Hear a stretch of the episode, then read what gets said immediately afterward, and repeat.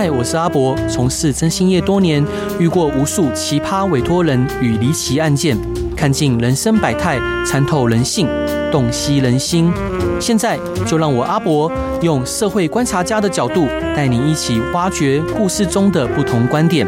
欢迎收听《征信话大冒险》。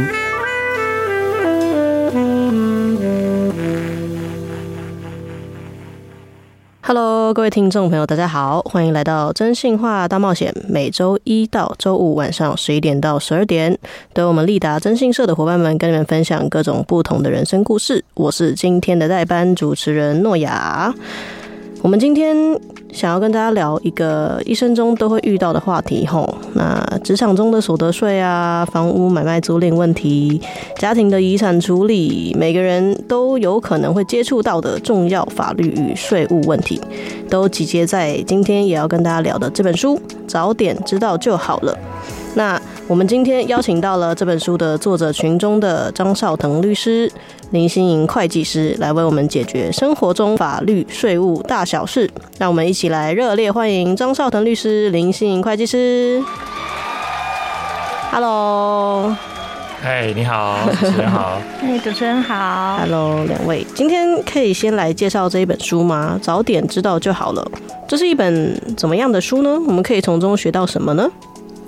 哎呀，各位听众啊，我们在生活中啊，经常会遇到各式各样的法律的规范啊，只是你可能还没有遇到之前，你都不懂啊，因为每一个人一生大概只会遇到一次啊。那为了要提早让大家呢，可以保障自己的权益啊，了解相关的法律的议题，那我们就啊找了事务所的律师来出了这个早点知道就好了。五十一个超实用的法律常识这本书啊，那它的目的呢，是让这个读者啊可以有一个全面跟易于了解的法律知识。那在书中，我们举出了五十一个各式各样常见的案例，来能够让大家了解关于职场、税务、家庭、资产传承或者是不动产买卖等相关的重要法律议题。哦，了解了解。那你们是在怎么样的机缘下一起合作写这本书呢？啊、呃，我是建业法律事务所的执行长。那事务所在一九七三年创立，啊，到今年刚好是五十年。哦，所以我们啊、呃，所有的律师就在考虑五十年。是不是能够将各位律师啊，以及我们合作的资深会计师相关的实务经验当中，精选出一般人在生活中都会遇到的各种法律跟税务的问题？嗯，所以我们集思广益哈，请全体全事务所的这个律师跟会计师一起来提供了这样的一个法律知识的大集合啊，希望大家能够拉近与法律的距离，保护自己的权利啊。嗯。哦，这样子。那像是欣莹会计师，您认为这本书，呃，当时在撰写的时候啊，有就是大家有花很多时间来讨论吗？或者说，其实这大部分就是你们呃经验的分享这样子？嗯、我们大概有这本书，其实嗯汇集整个。案例啊什么的时间蛮长的，应该一两年的时间有，就是要出这本书之前，对对，那我们都一直有在救我们。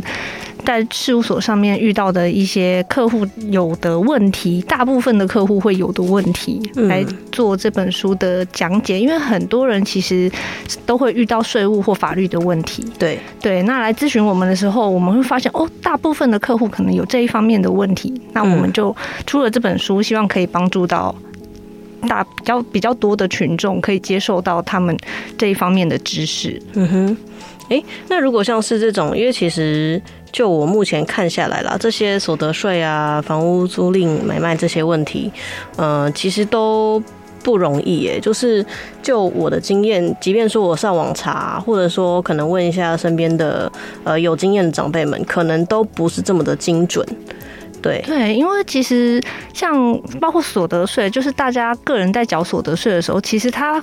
涵盖的层面是很广的，对，就是通常客户来，然后问我们说：“哎、欸，会计师，你觉得我今年要缴多少税？” 那我们也很难去回答他说：“哦哦，我们也很难去一下就算得出来，因为他每个人的所得税目不就是所得的种类不太一样，是。那可能有些人是当房东，有些人是诶、欸、他的薪资收入或是股票收入很高，对，那这这一方面或者是每个人家庭的状况、家庭成员的不一样，这些其实都会影响到他的税额，是。对。那他如果是这样子的话，可能他大家就要需要去认知一下哦，那所得税的部分是。基本的公式是怎么计算？那他需要有哪一些支出，或者是他要怎么计算他们家免税额度，来让他可以不要缴到这么多的税？对对哦，明白。所以其实不只是每个人的背景跟状况不一样，甚至说同样一个人，可能每年的状况也都会不一样。对没错。哦，明白。那这本书写了很多我们生活中常会遇到的呃法律或是税务的问题。那在职场上也有很多让大家一头雾水的法律问题。那关于像是责任制啊，大家一定都不陌生。在劳基法中，所谓的责任制到底是什么呢？责任制可以就不算加班费吗？哎，主持人，这一个责任制的问题啊，其实是、这几年在职场上或者是媒体上，大家常常看到，然后每一个人也会碰到的问题。对，大家都说，都开玩笑说，我的工作都变责任制，就是那意思就是说，晚上你可能都随时要 on call，要待命，那工时可能也不确定。对，那这样子在媒体上，大家比较开玩笑的一个角度去解释责任制哈，其实跟我们劳基法上所谓的责任制是不一样的哦，完全不一样，是完全不一样的。嗯，那我们看到劳基法里面有关于责任制呢，它其实是有一个适用的前提。对，啊，也就是说呢，啊，例如说你如果是高阶的一个管理人员。啊，你可能随时要做出决定，即使是你的下班时间，你可能要做出决定。那或者是你的呃工作性质比较特殊啊，例如说保全，你要二十四小时的监视，是啊。那或者是其他的比较特殊的工作，譬如说你是 IT 的人员，你的上你的呃工作时间可能会比较长。对。那当然常见的也有这个餐饮业，对啊，餐饮业的这个工作也是。所谓的责任制啊，那这一些责任制要适用，都必须啊先跟主管机关报备跟许可。嗯，啊，所以一旦呢，你作为一个劳工，你加入一个产业，那你的雇主告诉你说，我们公司是适用责任制，那你可能就要先确定啊，这个雇主的责任制呢，他有没有向劳工局报备他是责任制？那相关的雇佣契约是不是也有报备？那你的排班表是什么？啊，这些都必须要注意，因为有些雇主呢，可能不是那么了解法律，他就会是运用一般的雇佣方式，然后告诉你是责任制，嗯，啊，那让你这样子大量的去加班，嗯，啊，所以以上我这样的说明，就是呃，跟大家讲一个观念哦，责任制并不是没有加班费这件事情，对，责任制即使你都合法适适用责任制，雇主跟劳工之间他的劳动契约也应该要约定好。跟老公之间的一个工时，啊，超过这样的工时，一样要计算加班费。对，所以这个是一个完全不一样的一个概念哈。我想借此这个题目呢，每个人都会遇到，我们也就把它啊写在书里面，让大家能够了解。嗯，了解。那也就是说，其实大部分的，就是现在民间所谓的责任制，它其实是有点情绪勒索嘛，并不是真正的法律上的责任制，对吧？是主持人对于这个。观察非常敏锐，用词定义的非常清楚 哈。对，实际上责任制应该是，哎、欸，我提前知道说这个工作可能会有比较多临时应变需要的内容，那也因此就是会需要呃先提前的定义好，如果我在非上班时间帮你呃去做事，那我我们这边的一个薪水是怎么算的，时数怎么算的？其实责任制是这个，是是。没错，所以呃，定义好之后所超过的加班费，基本上都应该要依照劳基法去计算相关的加班费。是了解。那我进一步的问，假设说今天这个工作没有写责任制，也就是说，理当我下班就可以不用管工作的事情。那如果我还是被迫的 责任制了呢？啊，如果我们跟雇主之间的合约。没有写责任制，那这个雇主或者他雇主没有去报备，对劳工局核可，哦，那换言之，不管老板讲多什么责任制不责任制，就没有责任制这件事情。嗯，所以我可以拒绝他。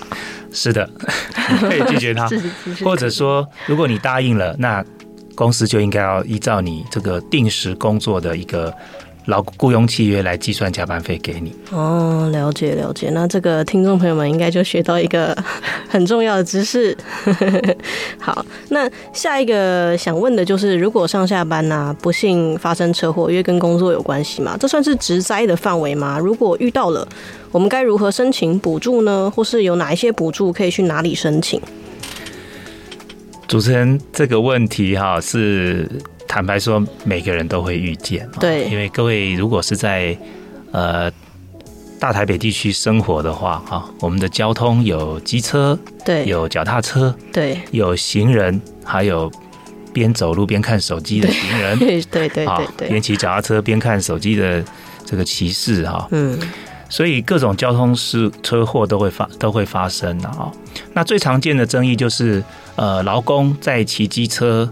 上班的途中，他发生车祸，这算是职灾吗？嗯，那或者说呢，这个劳工他要去上班，他先去买了他的早餐，嗯，那早餐还没买到就出车祸了，哦，那大家就会有疑惑说，哎，买早餐跟我工作好像也。呃，不见得有关系，对啊，或者你利用中午午休时间，那你可能有一个事情没有做，你就帮公司啊跑去邮局递个信，啊，这是你自己的安排，那结果又发生车祸了，啊，像这种到底雇主有没有叫要你做这个事，或者你在休息时间、你在上班或下班时间发生了车祸，对，构不构成职灾哈？那原则上劳工局呢，呃，在民国八十年，行政院劳委会啊，它有一个呃解释哈。原则上，在上下班途中所发生的灾害，哈，它是没有办法一很简单的判断它是不是职业灾害。嗯，好，那它也提供了一个原则，就是第一个就是上下班时间啊必经的途中啊，所以如果你有绕路啊，你自己有别的事跑去办，可能就不会被认定啊。所以如果是必经途中，那你没有加入你私人非工作的行为。或者是违反重大违反交通法令的行为，那就会认为是呃职业上的原因而为职灾。嗯，那我也稍微说明一下，像这个重大违反交通法令啊，例如说你出了车祸是因为你闯红灯，好，所以如果是你自己闯红灯造成的职灾，就有可能是不被认定为职灾。嗯，好，所以它前提是你必须是。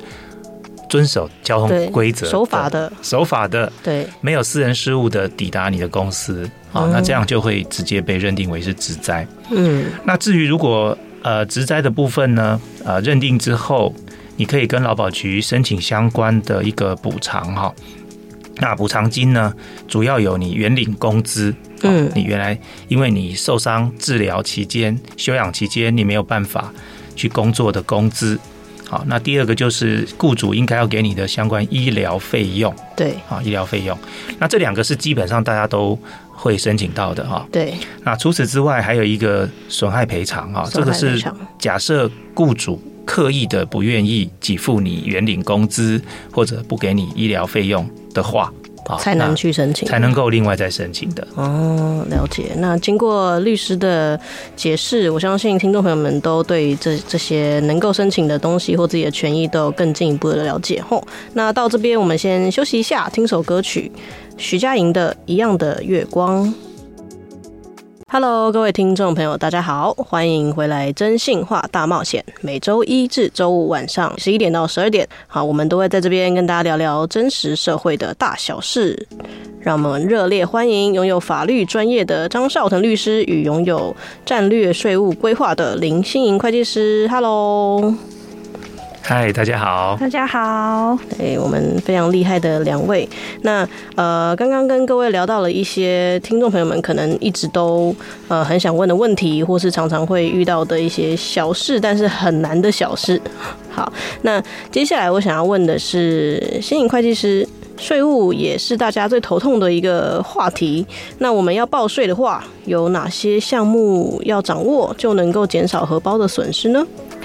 哎、欸，对，我们刚刚上一段有讲到个人所得税的部分，对，对，就是几乎人人都会遇到啊，因为大家都要吃饭嘛。是的，对，那一定会有所得的部分。那所得这个部分到底要怎么样比较能够少缴一点税金？对，很多人问这个问题。没错，对，那其实以我们书里面其实就有写到啊，这个比较简略的公式，嗯，就是你。嗯，因为所得税这个部分是用申报户为单位，就是说，例如说，假设一个家庭里面他是年轻夫妇带他的小孩，总共三个人，嗯，那他其实申报的部分是三个人的所得都算在这个里面的。嗯，对，就是小孩的。对，假设那个小孩哦，像以前那种很多童星啊 什么，他们就有在赚钱了，那这个部分其实也是要算进来的。哦，对，那再再来就是说，我们的所得部分呢，能够扣的就是有免税额跟扣除额。对，那免税额这个东西就是所谓的人头数，就是你家家庭户数里面有几个人，像刚刚讲的有三个人的话，那他免税额一个人呢，目前依法规规定是一个人是扣掉九万两千块。呵，所以如果你有三个人的话，那你的免税额度就是九万二乘以三这样子。嗯，那这个时候就要讲到一个很重要的，就是什么人家以前都说什么“家有一老，如有一宝”，哇，这个老人家可值钱了，你知道吗？就是七十岁以上的长辈们啊，他们的免税额度其实是有再多乘一点五倍哇，所以其实一个长辈他就可以扣掉十三万八千元的所得，那真的是一宝，对，真的是一宝，那两个就两宝了，你知道吗？对，然后呢，再来的部分，假设说像有很多三四十岁的。在工作的人，他们其实目前没有结婚，因为现在大家都晚婚。对，他没有结婚，他是单身。是，那他的爸爸妈妈也都还没退休，对，所以他也没有办法抚养爸爸妈妈，他就是用他个人一个人来做申报。对，那这时候他的免税额就只有九万二。就他自己，就只有他自己。对，那他就会觉得说，哇，那这样扣的很少哎。对，那所以如果说人数少的户数啊，他们通常后面就会主要就是看扣除额的部分。嗯，那扣除额有哪些可以扣？那我们这边我们国家的扣除额其实有三种。嗯，一个是标准扣除额、列举扣除额跟特别扣除额。是，那。特别，呃，特别扣除额是一定可以用得到的，像薪资特别扣除额。嗯，假设我今天是一个领薪水的人，嗯，我每年就是会有二十万七千元的薪资特别扣除额可以扣。嗯，对。那另外两个扣除额呢，就是择一了。嗯，就是标准扣除额跟列举扣除额这两个扣除额是只能择一使用的。对对，标准扣除额的部分也很简单，它就是看。你是单身还是你是有配偶的人？嗯，单身的话呢，目前一个人的扣除额是十二万四千元。对，那有配偶就是乘二，就是乘以二，就是二十四万八千元这样。嗯，那像刚刚讲的单身的人呢，他免税额九万二，再加上他的单身扣除额十二万四。对对，那就是他的基本配备，就是他可以扣掉。那有些人就会觉得，哎、欸，可是十二万四也不多啊。对，我薪水怎么可能这样子扣扣扣，这样就有办法少缴税？嗯，所以他有些人就可以用到列举扣除额。对，列举扣除额的时候，你就要看你的列举扣除额全部加起来有没有超过十二万四千元。对对，因为你的标扣是十二万四千元，是。那你如果说你的列举扣除额够多，已经超过这个额度了，那你就会有多的额度可以扣，可以再去扣掉。对，那列举扣除额目前有六种，就是像捐赠、保险费、医药生育费、灾害损失。购物购物借款利息就是房贷啦，对对，房贷还有房屋租金支出。那通常如果有房贷的人，我就会赶快问他哦，那你要不要看一下你的房贷利息支出有多少？对，因为通常大部分列举扣除的最。最多人使用的就是购物借款利息，就房贷的部分，对，还有租金支出，因为很多人都在外面租房子，对，对，一般的上班族可能哦，北漂的人，对，对他们一定要在北部租房子。那租房子的部分，其实它是有一个限额的啦，就是房屋租金的部分，其实一年最多就是扣十二万，嗯。对，那你十二万的部分，你就可以再把其他的保险费这样加加加加，看看有没有超过十二万四千元。哦，对对对，这个部分就是大家可以去运用的部分。了解，所以就是刚刚以上列举的这这几项，大家可以多多的去使用啊，或者说去去买保险或者是买房子是这个概念。对对对，买买保险，诶、欸，保险费对，保险费也算。对啊，买房子这个哦，这个负担有点大，大家要自己评估一下。为了，为了扣除税务，多买一间房子。对，嗯，好。那我刚刚又听到的是说，就是看你的户数里面包括有配偶或没配偶的这个条件。嗯，嗯，那我就问一个比较，就是最近可能有些人会遇到问题。那假设是呃同性配偶也算是吗？就是目前在台湾的法律来说的话，因为台湾目前同性配偶是合法的，对。对，所以也适用，也适用。嗯，因为我印象中他是有另立专法嘛，但不确定有没有把这个写进去。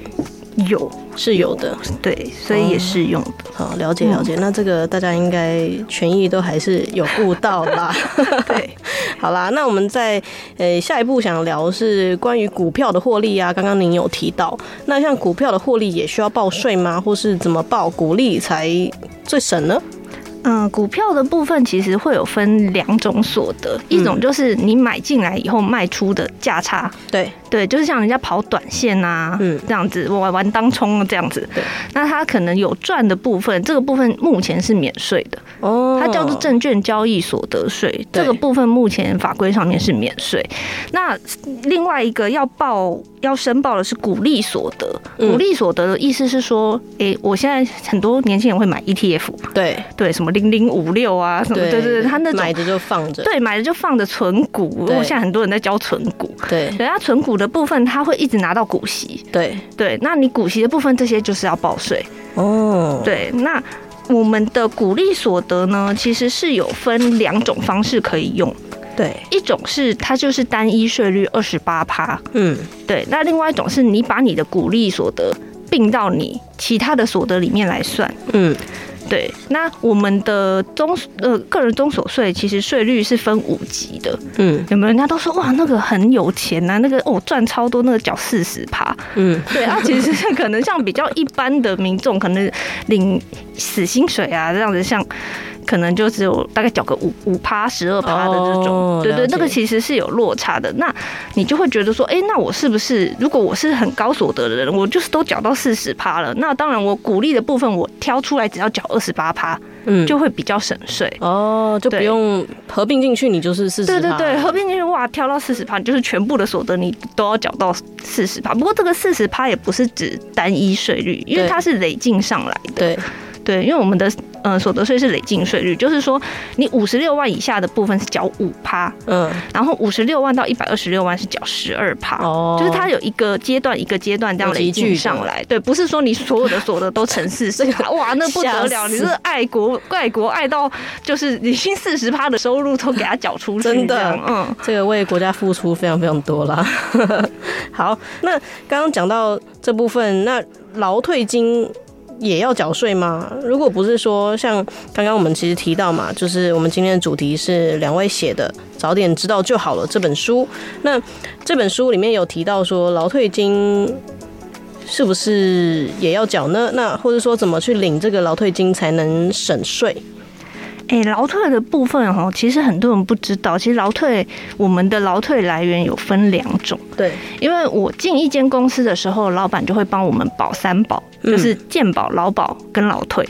对，那其实退休金是有劳退跟劳保都是领有办法领的。对，劳保劳保的部分叫做老年给付，嗯，就是你申请的时候，它是劳保的老年给付，那这个部分是属于人身保险给付，这个部分是免税的。嗯，那另外劳退是，哎，公司都会帮我们提缴六趴，嗯，缴六趴，哎，可是不也不是说帮我们提缴，因为这个部分是公司全额负担，对，并不会从我们的薪水里面扣。嗯，对，那这个六趴的部分呢，你如果有超过一定的额度，可能就会需要缴税。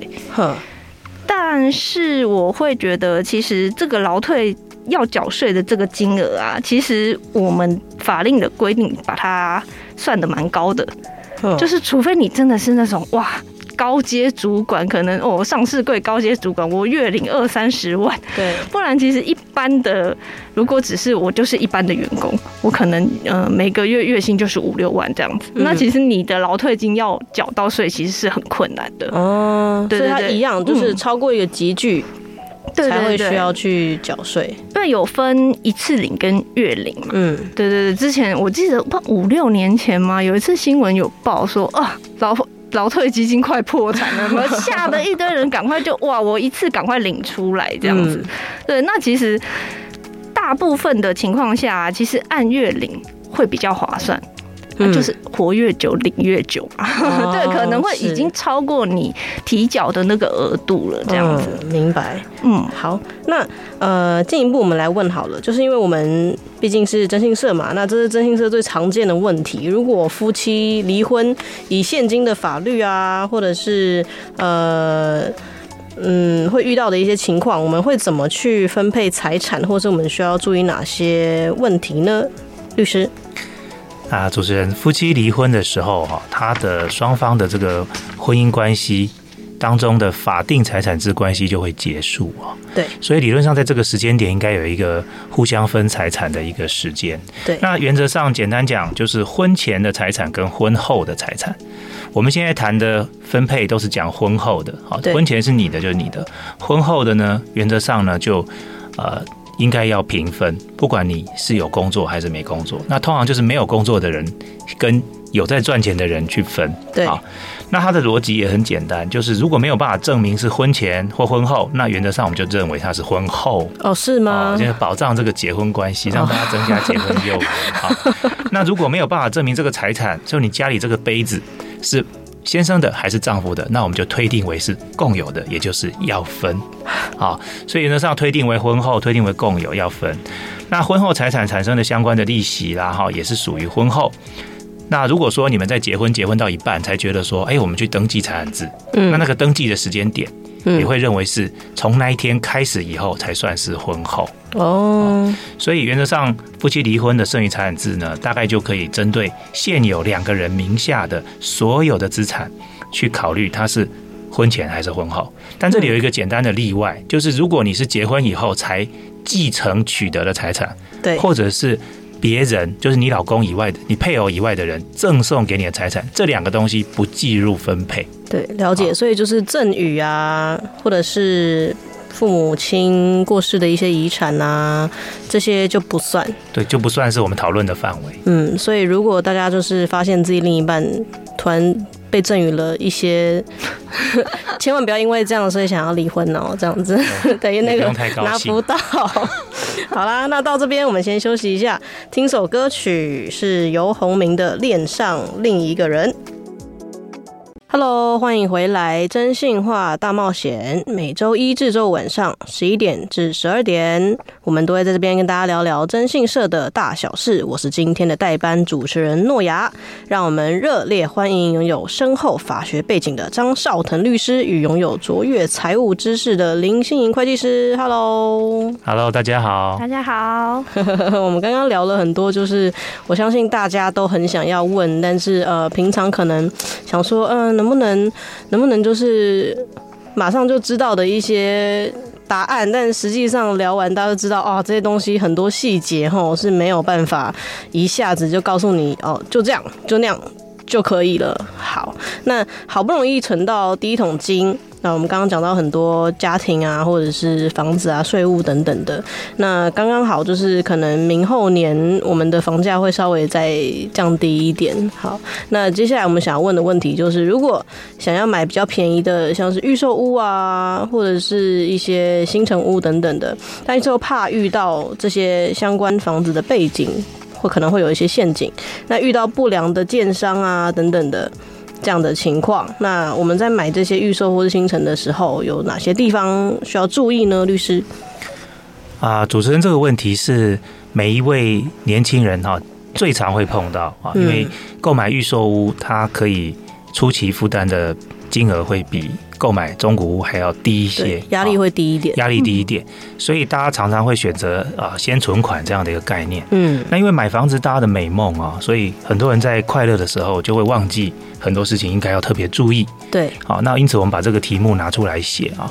那特别几个要注意的事情哈，就是第一个，建商他呃对这个预售屋，它是不是已经取得建造执照了？这个一般人不会注意。对，也就是建商在市市政府的法规里面要取得建造执照才能开始预售。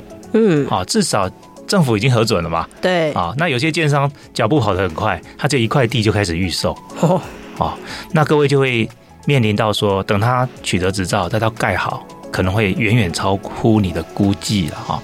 那第二个就是要查询这个建商他的过去的记录，对啊，他有没有迟延完工的记录？嗯，那他是不是呃在广告说他未来会盖成什么样子的这种呃这种文宣上，经常都是过分的夸大其词？嗯，好，这个也要注意一下。那我我也了解很多坊间的一些呃。平台哈都会去汇集大家的意见，说哎哪些哪些建商有不良记录了哈，那这个是私底下我们必须要去了解的啊。那第三个大家更容易忽略，就是建商给你签的这个契约。对，这个契约，我们的主管机关内政部它其实有公告一个预售屋的销售的应记载跟不应记载事项。嗯，好，那理论上这个建商的这个合约应该要符合。这一个公告的事项，嗯，但各位也可以想象，很多的建商他是调整成对他有利，而对你不利，对，好，那原则上你也不会看，你只会签名，嗯，所以你也不知道你看了什么，好，是，我们经常遇到那个呃，有些人有些朋友问我们说，哎，我现在已经签了这个东西，你可不可以帮我看一看？结果那个投资已经是三个月前、半年前签的东西，对，都已经签了。那你还找律师看，花这钱要做什么？对，好，所以在法律上，政府给给你一个五天的阅览期，哈，我建议大家还是不要被快乐的念头冲昏头，请把它带回去，好好的看一下，看看这家建商是你可以信赖的伙伴吗？对，啊，信赖的伙伴，因为他要盖给你，哈，那另外一个也是大家常听到的问题，就是你签完约要盖好之后。这建商盖不下去了，财务有问题倒了，好，然后他可能把预收物、预收的这些款项就拿走，或者是消失不见啊。嗯，那这就是大家要去注意，我们的预售屋有没有提供价金信托或不动产开发信托的这个机制？嗯，理论上有。就是好啊，嗯，有是，最好。那我们就要看这里面有没有，然后它是哪一个银行在乘坐的，嗯，好，然后你也要注意，除了定金以外，你后续的款项都应该要汇到这个信托户里面，嗯，那这样至少会确保我们汇出去的款项是被真的用到这个案子里。而不是建商拿去做别的事，了解。那这是预售屋要特别注意的事项。嗯，那这个大家应该是平常是不知道的。就像律师也常说，嗯，很多人真的是签完约之后才拿来评估，然后可能就说：“那我有什么办法可以无痛解约吗？” 这个应该就是没有办法了嘛，对不对？嗯，只会很痛的解约，很痛很痛解约，对，更有可能就是像刚刚律师说的啊，钱甚至已经被拿走了，因为他们并没有去设立信托。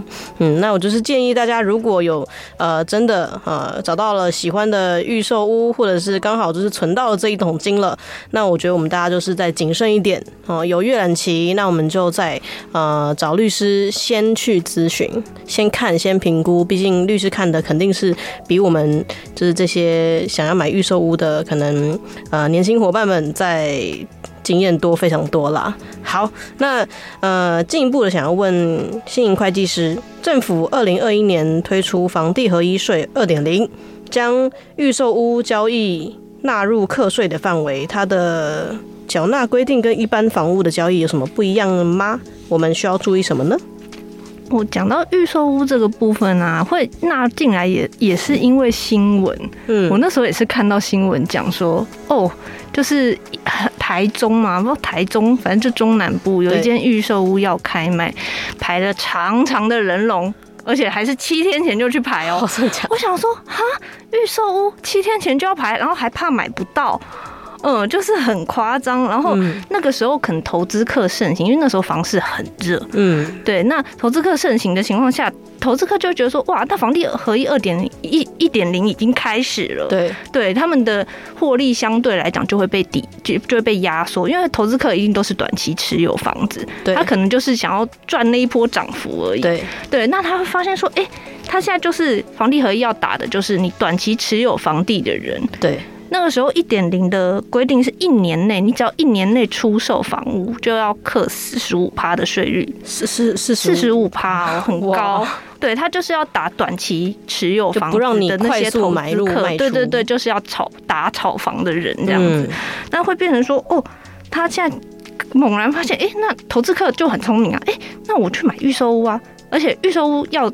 持有的就像刚刚邵成律师讲的，他前面需要持有的资金其实不多。对，嗯，可能我买一张红单，就是他们那个叫做购物预约单，就是俗称的红单。红单，我可能买一张红单哦，一百万。嗯，对我哦，一转手两百万。嗯，哎，我现赚一百。对，哇，好好赚一倍。这样子，对，那那我就不要再去买什么中古屋了啊，对不对？还要被人家绑住啊，这样子。那那个时候呢，哦，没有想到看完那个新闻以后，哇，政府。有，原来有，还有预售屋这一招，对不对？他说好，好，那我现在房地合合一二点零，我就把它纳进来处理。对，就是等于说你是以前的预售屋交易，因为是买卖那一张红单，对，所以他那时候是用。财交所得就是个人所得税的，也是其中一种。对，财产交易所得来课税。嗯，那你看最高税率是不是四十趴？对对，那就就不会打到真的到四十五趴这么高。对对，还差一点点。对对对对，那你看这这种方式就会变成说，哎，有一个漏就是逃漏的地方在那边。对，那他现在把它纳进来之后呢，就变成说预售屋也一样照房地合一的方式来课税。嗯，那。预售屋比较不一样的是说，因为你只是买那张红单，基本上也没有什么，就是除了你买的那个一百万啦，你不太会有其他的成本费用。对对，你在卖的时候，其实顶多就是扣那一百万。嗯嗯，那他他会说，那费用的部分，其实政府有提供一个，嗯，我让你用一个税率来认费用，就是三趴。嗯，就是假设我今天出售。这张红单我一百万买的，对，我出售了两百万，对，那我两百万乘以三趴就六万块，那六万块可以让你当费用 去扣掉。哦，真的吗？对对对对对，其实一呃一般的房地也是有这个推计的这种方式，对。对，就是因为很多人其实真的是买了房子以后他就东西都丢光了，对对对，对，对，很很真的还蛮多人会没有留那些。重要的文件呢、欸？嗯、我后来就是很惊讶，说哈，这么大的东西你不留好吗？对，然后要提示的时候发现啊，要缴好多税，他要提示，可他拿不出东西来。对，嗯，所以这个部分就会，哎、欸，那你真的拿不出来，你真的都丢光了啊，垃圾车来了，一包丢掉这样子烧掉。好，那我就让你用一个推计的，还是让你认一一部分的费用。哦，还是还是有政府还是有在照顾人民。对对对对对，不是说一定要给你把它刻光光了。对对对对对，嗯，好。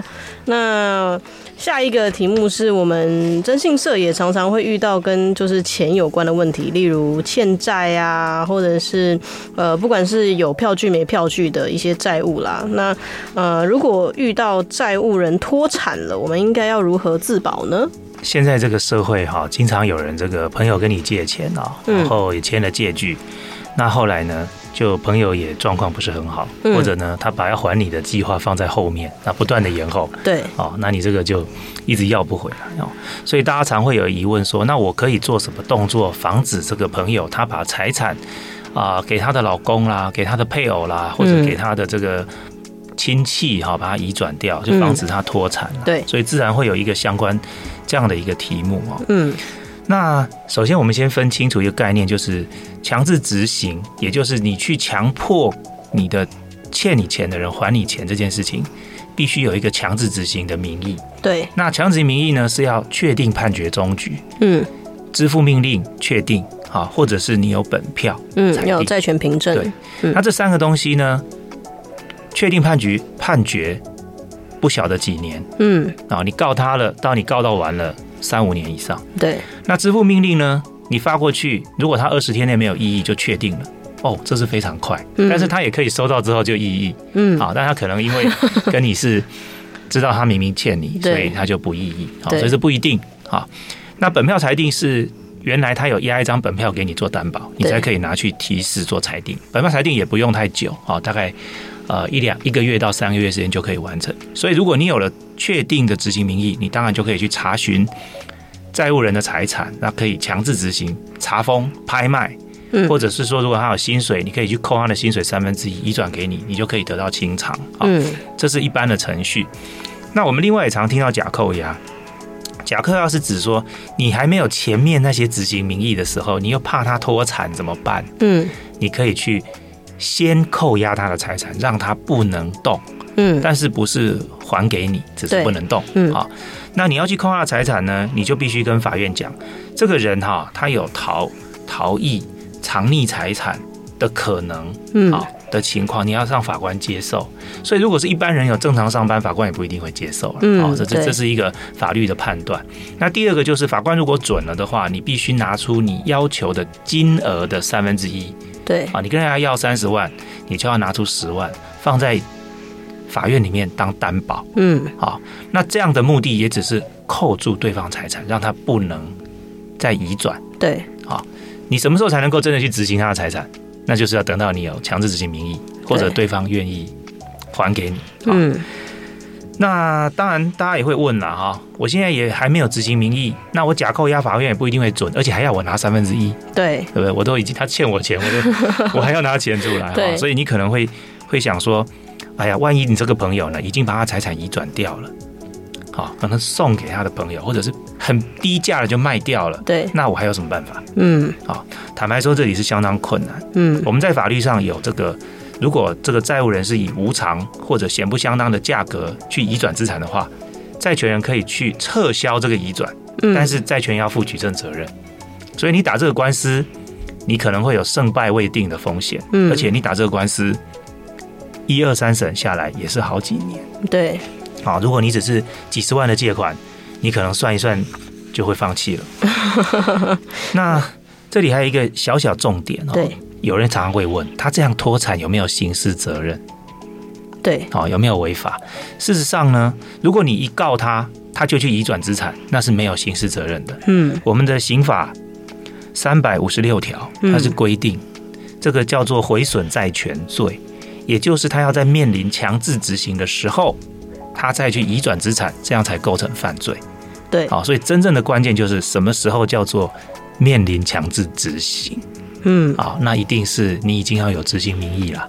嗯，所以换言之，你告他，你告到快要赢的时候的最后那一都还不算啊，你告到快要赢都不算。嗯，你要告赢了。才开始，他有受强制执行的风险。文件下来了，对，那才算。对，所以要构成这个罪，其实不容易，他时间很短。嗯、一般人如果有新脱产的话，你一告他，他就脱产了，马上就脱了。对，他也不构成刑事，可能在那之前就脱了啦。啊，是，他如果不想还。对，早就脱。很多时候我们遇到的一些呃，可能债权人呃来问我们这些问题，其实也就是这样的情况啦。就是基本上对方都已经，甚至人都已经不见了，都已经不见好几年。然后呃，之前欠的款也就是一直催，可能都没有要还，然后手上就只剩下一张票据。对，那这样的情况实在是，嗯，我们也只能尽量帮他了，尽量去帮忙。好啦，那谢谢大家今天的收听。如果有想要更多资讯的话，或者是想要知道我们呃今天来邀请的两位来宾更多的一些知识，呃，欢迎可以到 Facebook 搜寻“征信社阿宅的窝征信话大冒险”，或是各大 Podcast 平台搜寻“征信话大冒险”，也可以听到我们的内容哦。我是征信社阿宅的。